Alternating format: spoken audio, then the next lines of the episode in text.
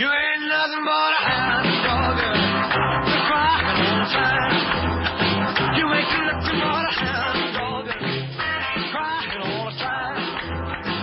Well, you ain't nothing but a rabbit, and you ain't no friend of mine. Well, they said you was high class. 10 de la mañana, 21 minutos en la República Argentina y en Nacional Rock. Estamos recordando en Dios me Lieberman a Elvis Presley. Recién mencionábamos eh, la efemérides en nuestra sección y anunciamos que íbamos a hablar con alguien que sabe algo de Elvis Presley. Me da mucho gusto y es un honor para mí darle la bienvenida al programa, nada más y nada menos que a Carlos Rodríguez Ares, ingeniero civil, productor y coleccionista. Bienvenido, Carlos. Al contrario, encantado de llamar. ¿Cómo estás, Leonardo? ¿Todo bien? Afortunadamente muy bien Bueno. y aquí en nuestra mesa de trabajo con un libro lujosísimo que se va a presentar el sábado que viene en el Centro Cultural Borges. Sí, sí, ya recibiste el libro, por supuesto, ¿no? Sí, lo tenemos aquí. Luis Vivian nos acercó este trabajo maravilloso, editado en, en- en una producción de lujo, con un papel impresionante y con reproducciones de las tapas de los discos, recortes de diarios, fotos, todo un trabajo de colección impresionante. Contanos. Y bueno, ahí hay 60 los últimos 60 años de mi vida están ahí más o menos. Eh, por, supuesto, sí, soy un coleccionista bastante obsesivo y desde muy temprano coleccioné no solamente los discos, sino también todo lo que salía eh, con respecto no solamente a Elvis Presley, sino también al rock and roll. Sí, Eh, el rock and roll nació en, o llegó a la Argentina a mediados de lo- del 55 y bueno, fue una explosión que para mí ha sido inolvidable, sobre todo cuando esas cosas que vos vivís desde muy chico, eh, que no se te borran para toda la vida. Yo he visto cosas que nunca volví a ver, como por ejemplo en, en el cine Metro cuando se pasó Prisionero de Rock and Roll, en Jailhouse Rock, la canción Sí. de, que Elvis hace en esa película, en los pasillos de la, de la, del, del cine, la gente bailando. Es, es una cosa que es, es muy difícil de, de contar si no la viviste. Fue realmente impresionante. También sucedió con Bill Haley. claro. Bill Haley vino a la Argentina en el 58, en mayo más precisamente. En el- estuvo en el Metropolitan. eh, fue contratado por 10 shows y tuvo que hacer 25. En los 50, o sea, lo- eh, Buenos Aires se convirtió en una ciudad de, de rock and roll. Es más, en el año 57 apareció la primera película de rock eh, argentina, nacional, Venga a bailar el rock, en donde entre otros estaba Eddie Pequenino, que tenía la, la banda de Mr. Roll y sus rocks, con animales como Lalo Schifrin y otros tantos, ¿no? Es decir, bueno, fue algo eh, realmente muy, muy muy fuerte y a mí me parecía que había llegado el momento de publicarlo y por supuesto sí, fue un esfuerzo no solamente de, trabajo con un grupo que por supuesto me ayudó, con, con la gente que realizó la, la fotografía y la restauración digital de Eloisa Yankelevich, de Fabricio Viteta, que se del, del, del- de, Nurbis SRL, que se encargaron de la realización de, o del, del diseño del, del libro. Y sinceramente superó mis expectativas. Yo estoy muy contento con la edición y bueno, ahora sí, por supuesto, espero que se venda el libro, ¿no? El libro ya está en distribución. El libro sí, se- es esta, esta semana recién salió y se va a presentar, como bien decías vos, el próximo sábado en el Centro Cultural Borges, en la sala 3. en la sala 3 del Centro Cultural Borges, aquí muy cerca de la radio. Sí, es cerquita de la radio, claro. sí, No sí. dejo de sorprenderme por la calidad de la impresión y el detalle minucioso eh, de, de la cantidad de etiquetas de los discos, de los simples. Ah, sí, sí, bueno, pues es- eso es fundamental, ¿no? sí. El- digamos, el coleccionista que esté escuchando el programa me va a entender, ¿no? Las distintas ediciones de un disco que son, de por ejemplo, las promocionales, la primera prensada, la segunda y demás. En fin, es, eh, es un trabajo hecho, creo, a conciencia y, y sobre todo apoyado con eh, las críticas de la época. Eso mm, lamentablemente no había salido en ningún lado. Eh, había una revista muy interesante que se llamaba Jazzlandia, que fue la precursora, digamos, de todo este movimiento, y no solamente se encargaba de publicitar las eh, ediciones, sino también de, de hacer un raconto, hacer una, una revisión de cada uno de los de los eh, de las ediciones. De alguna manera vos le rendís homenaje de manera permanente a Elvis Presley y eh, digamos que influyó a tantísimos artistas argentinos. Bueno, eh, digamos, eh, eso eso para mí es lo más in- lo más importante, lo más interesante. Mira, te cuento, sé que mucho mucho tiempo por ahí no tenemos. No, no, sí una- tenemos, tenemos porque tenemos la posibilidad de conversar Ah, buenísimo, con un libro una- abierto, con un libro abierto como es Carlos Rodríguez Ares, que aparte de hablarnos de Elvis y de la influencia de Elvis con, con diferentes artistas argentinos, también este, tuviste la fortuna de producir y estar detrás de enormes éxitos de artistas argentinos que vamos a hablar dentro de un minuto. Cómo no, con todo gusto. sí. Pero contanos de la influencia de Elvis en los intérpretes argentinos. Te cuento una que está en el libro, lo vas a ver ahí en al comienzo, en eh, el capítulo que se llama eh, con, con el, el nacimiento en el año 56, ¿no? En abril del 56. Eh, conoces a Morris, por supuesto, ¿no? Sí, claro. Bueno, Morris para mí es uno de los grandes de, de nuestro país y me contó, y está en el libro, que estaba caminando por la calle y en esos, viste esas disquerías que había antes con los parlantes afuera. Sí. escuchó Hotel de Corazones Destrozados. Obviamente Mori no tenía ni idea de qué, quién estaba cantando y qué era eso, así que se metió de cabeza y le pidió el disco al, al dueño.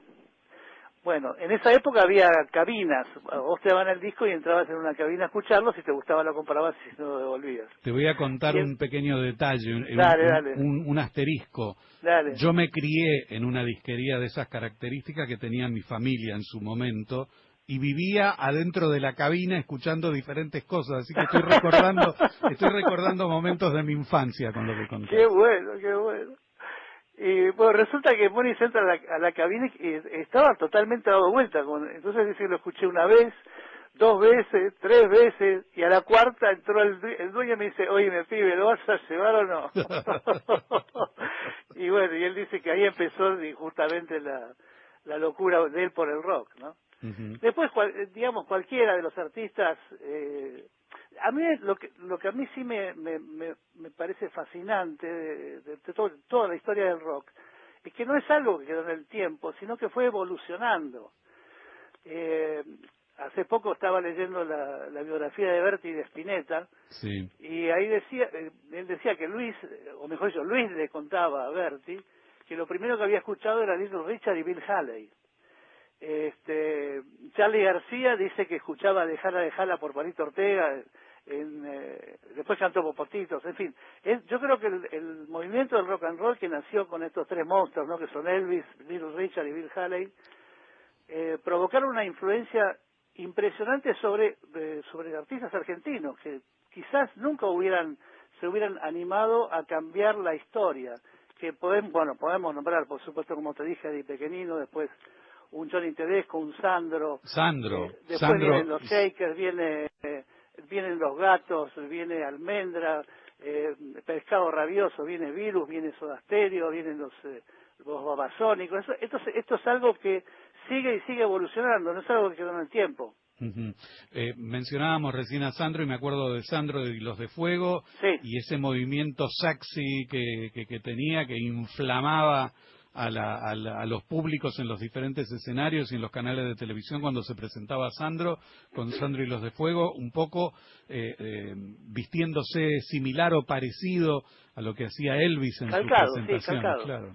Mira, yo tuve la suerte de trabajar incluso con Sandro hace, hace muchos años, ¿no? En el 80 y en el 81.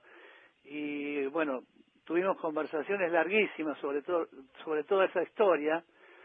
Y él me contaba que, cosa que sí es cierta, que em, si vos veías a Sandro y los de Fuego en vivo, ellos eran eh, rock and roll puro, 100%. Pero después Sí. cuando tuvieron la suerte de ser contratados por la compañía, les imponían eh, temas, eh, temas de grupos de, de ingleses, que, que no, no, era, no era el espíritu que tenía la banda. Es decir, el rock eh, fue denostado desde el comienzo, ¿no? Lo, mismo le pasó a otros como Johnny Tedesco o, tantos que te puedo nombrar, los Patters, hay un montón de, de artistas. Pero los que manejaban las discográficas, que eran obviamente no solamente viejos, sino que lo entendían y denostaban lo que era el rock and roll, querían transformar a esos artistas en, en cosas mucho más digeribles. Sí, eh, digamos, el- el- la influencia que ejercían era absoluta. Eh, un, un artista en manos de las grabadoras no era independiente para nada y tenía que sujetarse sí o sí a los pedidos o a las órdenes, en es todo que si caso. no, no grababas. Claro, Es- eso es lo que sucedía. Eso con el tiempo, por suerte, fue cambiando, ¿no? Sí. Cuando, a medida que las cosas empezaron a tener, eh, eh, digamos, peso propio desde el punto de vista económico y de ventas, bueno, empezó a cambiar y también cambió en el sentido de que los los verdaderos melómanos empezaron a tomar posesión de las discográficas, ¿no? Después hubo una, época muy interesante con respecto a eso.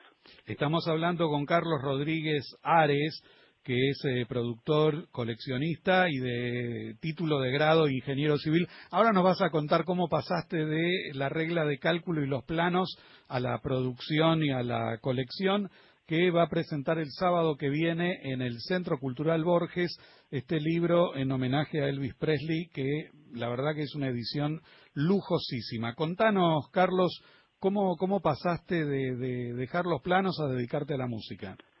Bueno, en realidad la, a mí la carrera me formó en muchos, en muchos, muchos aspectos. Yo me imagino que vos te debe sonar raro, ¿no? Que un ingeniero eh, se haya dedicado con tanta pasión a la música, porque no es solamente eh, Elvis Presley, sino también que yo fui productor de, de algunas bandas que tuvieron algún alguna repercusión, ¿no? Sí, como Virus, como Soda Stereo, como, como Riff, los como fabulosos los fabulosos como los paranoicos, como Sí. Riff, unos cuantos. Y digamos, mi forma de trabajo también tiene que ver con la con, el- con lo que fue mi carrera, en cuanto a, en cuanto a la disciplina, en cuanto al orden, en cuanto al método. Eh, no se necesita eh, tener la regla de cálculo hoy, ¿no? Por supuesto. Yo recuerdo perfectamente que en- cuando yo estudiaba estaba en, en la facultad estaba prohibido llevar calculadoras. Claro. O sea que toda la carrera la hicimos, como bien decís vos, con la regla de cálculo, ¿no? Y con la cabeza, que tenía que funcionar. A mil. Sí, Bueno, eso te dio este, rigor, eso te dio disciplina, eso Sí. te dio formación, eso te dio orden y eso lo aplicaste después a tu trabajo como productor. sí, sí, creo que sí, creo que tiene mucho que ver. Ujú. De esto hablábamos hace un par de meses atrás, o menos de dos meses, con Mario Breuer, este enorme sonidista, ingeniero de sonido, que también grabó a cantidad de artistas y a cantidad de músicos, a propósito de la forma rigurosa del trabajo, ¿no? Sí, sí, bueno, Mario es uno de los grandes, ¿eh? Sí, Eh, bueno, eso es lo que te decía, ¿ves? Lo, eh, hiciste bien en, en esa, ese detalle, porque hay, hay muchos técnicos que fueron fundamentales, como el portugués, sí. eh, Carlitos Piris, un, un animal, un animal de, de- de la consola, con su Moebio, ahí yo grabé varios discos. Eh, en fin, todo todo fue creciendo, afortunadamente todo fue creciendo. Y Mario, por supuesto, es uno de los grandes, sí, sí. Anécdotas tres millones con cada uno de los eh, de los grupos y de los solistas con los que trabajaste. Sí, más o menos. ¿Y todo eso se va a registrar en algún libro, en- de, de- de alguna manera? Y esperemos que este funcione, ¿no? Eh, la idea es sí, seguir. Eh, te explico, sí, aunque sea muy brevemente, que la, la idea original de este libro Sí, era comenzar en el 56 y llegar a nuestros días.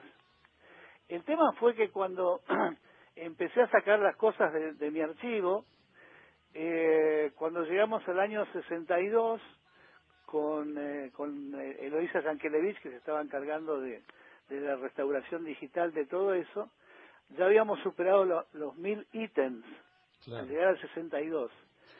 Y entonces eh, nos dimos cuenta que si seguíamos trabajando de esa manera íbamos a necesitar algo así como 5.000 páginas para hacer un libro. Este libro tiene más de 170 y Sí, es sí, impresionante, Sí, tengo que decirlo. Y eh, entonces, lamentablemente, eh, o afortunadamente, qué sé yo, tuvimos que decidir, eh, Claudia, mi señora, que es, eh, yo le digo la voz del saber, ¿no? Que nos dijo, che, pero entonces eh, hagan la- los primeros años y después anda bien el libro, sigan. Y así fue. eh, tuvimos que, eh, tuve que empezar a descartar un montón de cosas de, de- de archivo, pero bueno, lo que ves en el libro es lo que quedó, ¿no? Está Son más de bien. 500 ilustraciones de, de documentos. Yo, eh, como te decía, vos me preguntabas por lo de la carrera, ¿no? Yo muchas veces leo o veo o escucho eh, historias del rock que son absolutamente falsas y que no tienen ningún tipo de asidero. Entonces yo creo que si vos haces un libro eh, donde vas a documentar algo interesante como es eh, la historia del rock and roll en nuestro país, es menester sí o sí eh, justificar cada una de, las aseveraciones con los documentos del caso, ¿no? ya sea un disco, ya sea un, un recorte de prensa o un póster de cine o lo que fuere. Así es. Eso, bueno, es lo que, eso es lo que hice en este libro. No es un relato, sino que es una documentación. yo te, te pediría este, encarecidamente que eh, empieces a escribir y empieces a sacar de tu archivo todo lo que tengas de los grandes grupos que hoy son famosos en el país y en el exterior y que llevan el rock argentino a pasear por todo el mundo, este, que vayas contando cada uno de esos grupos y cada una de esas historias. Bueno, te tomo la palabra, ¿eh? Bueno. Eh, sí, yo creo que es interesante seguir la historia. Carlos Rodríguez Ares, ¿cómo se pueden comunicar con vos los oyentes de Nacional Rock y los que nos están escuchando a través de Internet?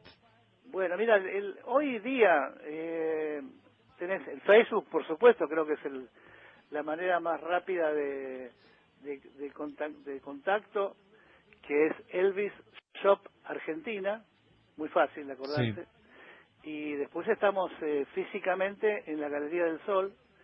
Eh, Elvis Shop Argentina se creó hace 25 años. Algunos amigos me decían que iba a durar Una semana. cuatro o cinco semanas Sí. porque no, no se puede mantener un negocio abierto con un solo artista.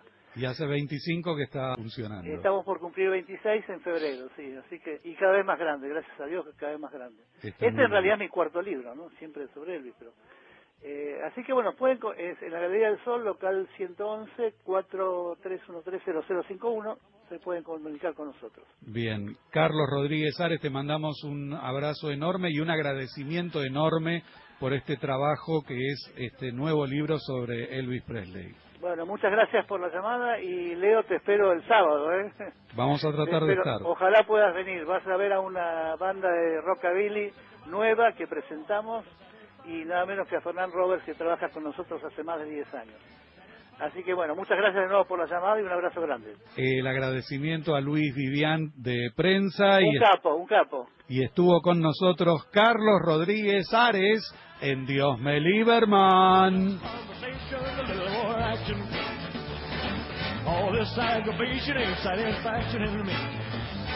A little more bite, a little less bark. A little less bite, a little more spark. Shut your mouth and open up your heart. Baby, satisfy me. Satisfy me, baby.